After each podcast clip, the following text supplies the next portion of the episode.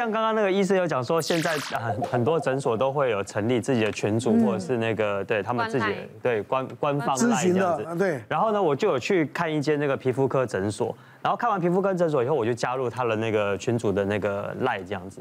然后当时呢，我我我会问很多问题，就是正规的问题，像比比方说，我我什么是？他理由都很多。你现你现在还没有讲你的案例，我觉得你很闲哦。而且他是一个男生，有很多皮肤的问题。然后我就问他说，不正规的问题，对不对？我问他说，那我这样子呃，我我如果我如果呃太频繁洗脸的话，我会会不会过度洗脸过度，然后导致导致出油什么的？因为我就是很我是油性肌肤，我就。很容易出油胶，我就会问他很多问题，这样。然后呢，他一开始的时候，小编其实都还蛮认真回答的。然后我都觉得说，哇，这个服务真的太好，我以后都要固定在这间皮肤科看这样子。我我就想说，好，那我就去那个药药妆店。我在药妆店的时候，我就陷入了就是就是人生当中的困境，这样，我选不出来我该买哪一瓶洗面乳。因为呢，每一瓶洗面乳它背后的那个成分呐，都不是凡人能够看得懂的，你知道吗？就是一大堆密密麻麻的那种很奇怪的英文字，叫英文一样。所以呢，我就开始把每一瓶的洗面乳的那个背后的那个拍给他，拍照，拍照，拍照，拍照。然后我就一张一张一张传到那个。药妆店有多少洗面乳？对，就差不多对十七十八样，我就拍了十七十八张传到那个。你讲到这，我们已经可以举牌了。我已经举好了，举好了。然后我就说，可以麻烦帮我看一下，我应该就是就是是。那个要用什么？适合哪一个？对我我的皮肤适合我的油性肌肤适合哪一种？这样？因为我不想跟你住在同一间。本来觉得我自己蛮糟的，可是结果那个小编他就已读不回了。为了这件事情，我又再去挂了一次号。我问挂那次号，其实我不是要看什么我的皮肤，我就是把我的那个拍好的那个照片，一张一张问医师，去医师直接当面跟我讲说这个成分是什么东西，然后我适合我适不适合用这个成分这样子。结果对，最后医师他大概只帮我看个两三瓶。他就没有再帮我看，就全部十七十八瓶，他没有帮我看完。嗯，这样。然后他就说，嗯，因为他下面还有那个其他的门诊这样子，然后他就说，他可能没有也要这样讲啊，烦死了，就把我打发走。所以你到底得到答案了没？而且你皮肤现在也没有变比较好啊，皮肤印堂发黑啊。我是买了他们家的，就是他们皮肤科自己出的他们的产品，真的。所以我就在想说，会不会他一直始终不给我答案？是因为我要最后要去买他们家的产品，是所以我门诊也是很常遇到，甚至有拿其他诊所的药来问我们，那我们也不方便。还有问我骨科或什么的，我们小编，对啊，我有个邻居很爱问我脚麻，我就跟他一直说我是皮肤科，不要再烦我。希望他有看到这一集，因为他问我十次，对，问我十次。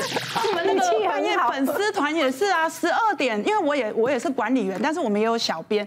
其实十二点不睡觉的人很多，半夜有一天就是十二点的时候，就有一个人。丢一个问题，就是说我想要打玻尿酸、打肉毒，然后我以前怎样，我现在怎么样，然后就一直啪啪啪啪啪。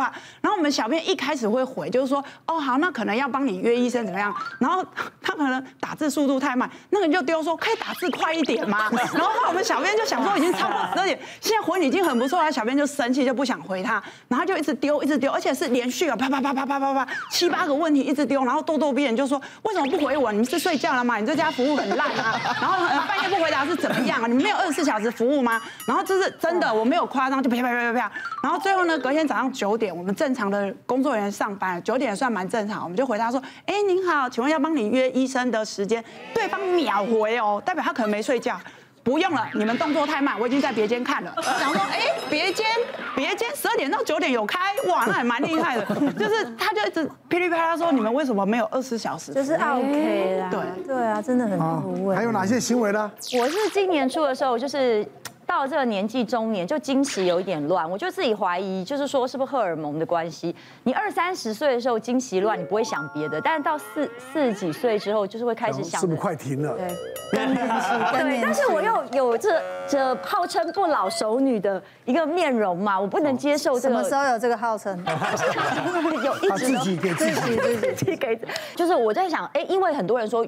是月呃，就月经乱是跟疫苗有关嘛？当然，我觉得年纪有一个关系，压力呀、啊、跟生活啊都有关系。但我是今年初的时候，去的，因为妇产科医生其实很有名的，很多都是男生，然后年纪偏大，嗯，然后在我们看到这种人的时候，我们都会很安心，因为他比经验啊，对他比女人更了解女人，而且妇产科医生一般来讲脾气都偏好。然后我就说，医生，你看我，我长得虽然很年轻，我就想，可是我觉得我经期不顺，刚刚在笑，对，不是我要戴口罩，窃笑，哪来的勇气？他第一句话其实有逗笑我，他就说：“你是不是想生小孩？” 我说：“不是，不是。”我说：“我担心我更年期，而且我月经来前一天，通常都会气到在家里想摔东西，情绪不好，情绪不好，不好到你想要摔东西，整晚失眠，跟我觉得有点热。我说有点热，流汗，我就想，我说这些是不是就是更年期的前兆？然后他就说：“哦，好啊，那我帮你验一下，一边要抽血。”然后他就说：“我告诉你啦，你心情也要好。我看你个性很急，讲话很快，你心情要好啊。然后每天要好好吃，好好睡啊，跟另一半啊要好好的恩爱。”他一讲我就转头，我说：“我怎么恩爱？你不知道发生什么事吗？”我就开始两行眼泪掉下来。我说：“踩到地雷。”然后我就说：“要怎么恩爱？现在要怎么活？”我说：“你觉得我心情怎么好？就这两年累积的委屈全部都出来了。”然后我就说：“你知道我压力真的很大吗？你看看这些。”媒体，然后他就说：“哦，压力，为什么？”我说：“你不懂。”他说：“我真的不懂。”这时候他不看电视，我气就来了，因为我也是一个出道三十年的资深艺人。你不认识我吗？对，你都没有关心我的近况吗？你没有看新闻闹那么大吗？我就这样说。你马上 Google 给他。你看，你看，你看，你看，这样就丢脸了，因为他就气医生不认识他，他就医生也很识相，他马上就这样回头看看护士，然后他说他很红，他是明星，大家是明星，好险护士这样讲，你知道吗？好险验血报告出来了，我告。我看验血报告的时候，他的态度就完全真的完全转变。他一坐下来说：“哦，简直不敢相信，你还可以生，还可以生啊，完全没有平静的症状。”他说脾气不好，脾气不好。他说没关系，包容包容。他说有没有男伴？有男伴叫你把男伴叫过来。他说他会帮我教训这个男伴。他说金钱不悦了。男人都要负责担待啦，他就这样讲，他就学会了。哦，我听，是哦，我就握着他手，紧紧抓住不放。哎，我就说，你结婚没有？这次两行泪掉下来，跟他说，是是他掉两行泪，他差不多了，就验个血。哎，我真的跟他说，我说你真的好懂女人，我说你好棒。这种这种状况应该很？这样子是不是 OK 呢？对我听下来也还好。你这还不够疯。我有说谢谢，好不好？我跟你讲啊，人家讲说，医生也要兼具。当心理医生的条件，照顾病人是不是？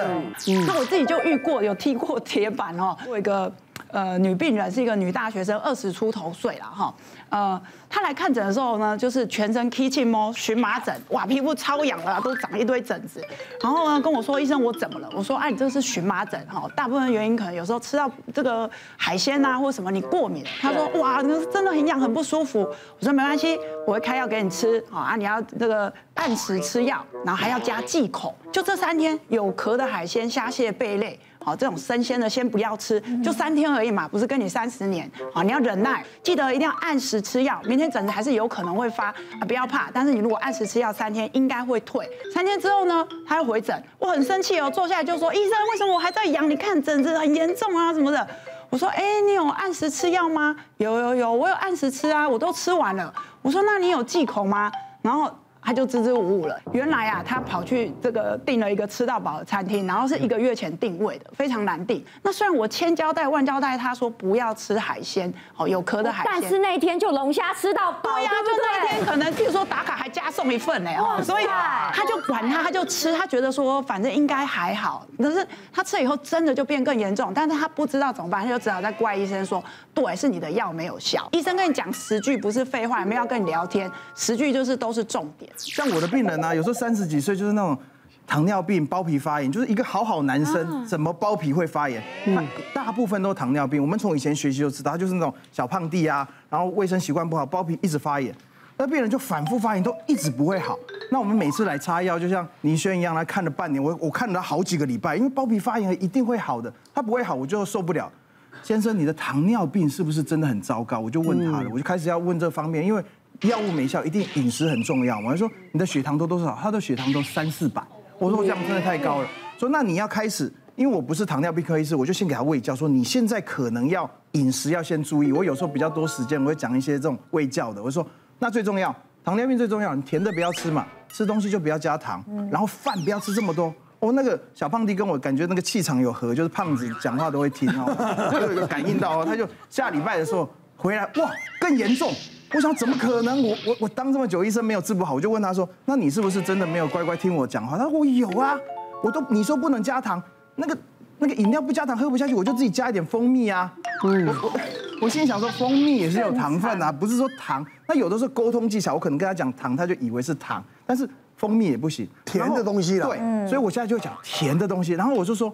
那你饭有没有少吃一点？他说我从此我本来一餐吃四碗饭，现在都不吃了，我吃面、馒头、哦面包、月饼。我就想说哇，那不好意思，碳水化合物还有一个，最后他血糖还是不好，我就看他说，那你怎么怎么吃药？他说我打胰岛素，他就跟我讲说他打胰岛素，胰岛素大家有看过，那打那个肚皮的，嗯，那个细细的针，基本上打到体内之后，它要缓慢的释放，所以我就跟他讲说，一般我们教病人说胰岛素打下去之后，压住之后要数到十。一二三，那胰岛素才会缓慢释放。但那个小胖弟超怕痛，他打下去，一二三四五六七八九十，拔掉了，他一直在喷，然后自己安慰自己。对，然后我就跟他讲，不行，那你就数到二十，他就后面慢慢的还是数很快，但是二十这样就够了。然后接下来他做了这些事情之后，之后他那个 Bobify 终于好了。所以这时候告诉我们说，一定这个沟通还是很重要。因为什么这么难沟通不容易啊。有耐心呢。别忘了订阅我们的 YouTube 频道，并按下小铃铛看我们最新的影片。如果想要收看更精彩的内容，记得选旁边的影片哦。